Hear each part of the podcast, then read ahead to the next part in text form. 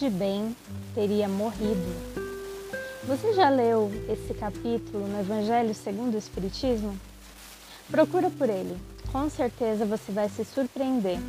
Ah, mas é sobre ele que a gente vai conversar hoje, então vem comigo.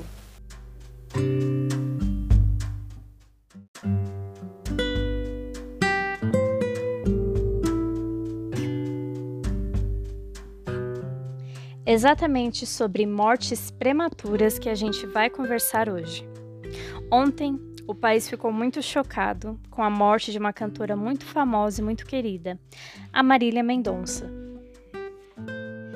E por que exatamente eu quero falar sobre esse assunto? Quando ocorre esse tipo de acidente trágico e quando uma pessoa muito jovem morre de repente, quando ninguém está esperando, a nossa tendência é realmente questionar, mas, mas por quê? Por que que isso aconteceu? E muitas vezes nós esquecemos que essa, a vida terrena, ela não é a verdadeira vida. E ela não deveria ser ter tanta importância como nós damos para ela. E nesse capítulo de Um Homem de Bem Teria Morrido, é falado justamente sobre isso. Sobre a necessidade de sairmos do nosso mundinho terreno, difícil, e entender que a verdadeira vida é a vida espiritual. É ela que importa. E nesse capítulo eu gostaria de ler alguns trechos para a gente poder refletir sobre. O nosso querido Fenelon, ele fala o seguinte: Se morre um homem de bem, vizinho de um malvado, apressai-vos a dizer: seria bem melhor se tivesse morrido aquele. Cometeis então um grande erro, porque aquele que parte terminou a sua tarefa, e o que ficou talvez nem a tenha começado. Por que então quereis que o mal não tenha tempo de acabá-la e que o outro continue preso à gleba terrena? Que dirieis de um prisioneiro que, tendo concluído a sua pena, continuasse na prisão, enquanto se desse a liberdade a outro que não tinha direito? Ficai sabendo, pois, que a verdadeira liberdade está no desprendimento do, dos laços corporais, e que enquanto estais na terra, estais em cativeiro.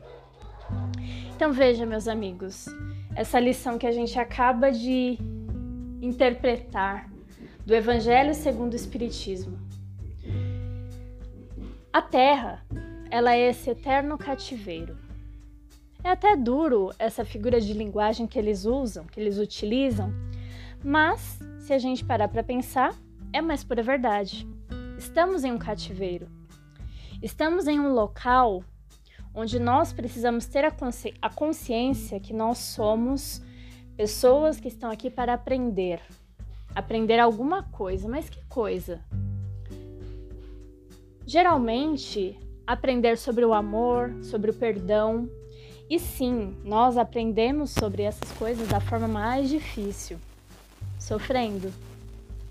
Então, quando acontece esse tipo de coisa, de novo, as mortes prematuras e as pessoas são desligadas do planeta Terra de uma forma brusca, violenta, quando ninguém está esperando, ocorre sim uma comoção muito grande, mas o Evangelho, esse Mestre, Jesus, ele nos chama para reflexão. Afinal, qual é o sentido da vida? Afinal, o que viemos fazer aqui? Afinal, morrer Será que morrer é um castigo? Será que a morte, o desprendimento do nosso corpo é o final de tudo? Não, nós sabemos que não é. Então é muito, muito, muito difícil. É óbvio que é difícil quando a gente acaba de perder um ente muito querido, ter essas palavras na nossa cabeça assim, tão de repente. E a gente fala, mas por que esse morreu e não aquele? E a gente acabou de ler no Evangelho exatamente isso.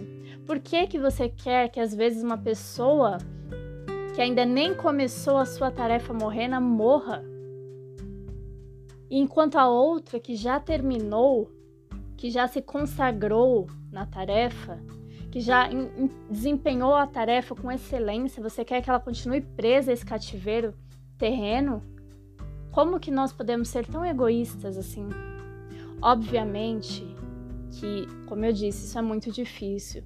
E eu me solidarizo demais com a família dela e de todos os outros envolvidos, assim como a família de todas as pessoas que todos os dias perdem um parente, um amigo, um amor em um acidente como esse no dia a dia.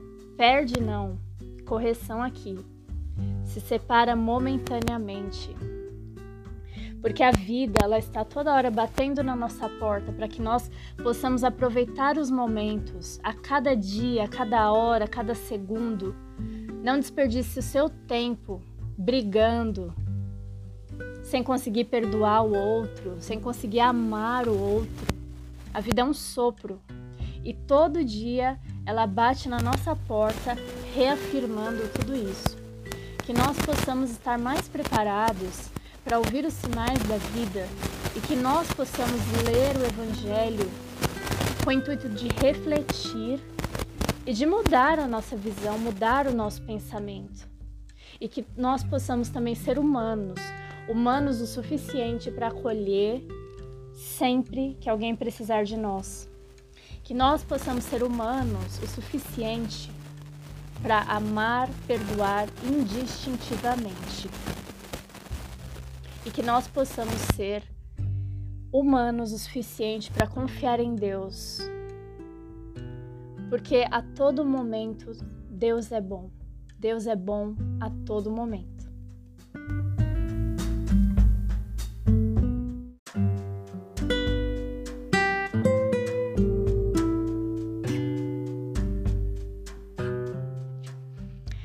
A vida tem os seus mistérios, nós não conhecemos todas as nuances que nos rodeiam. A única certeza que temos é da morte.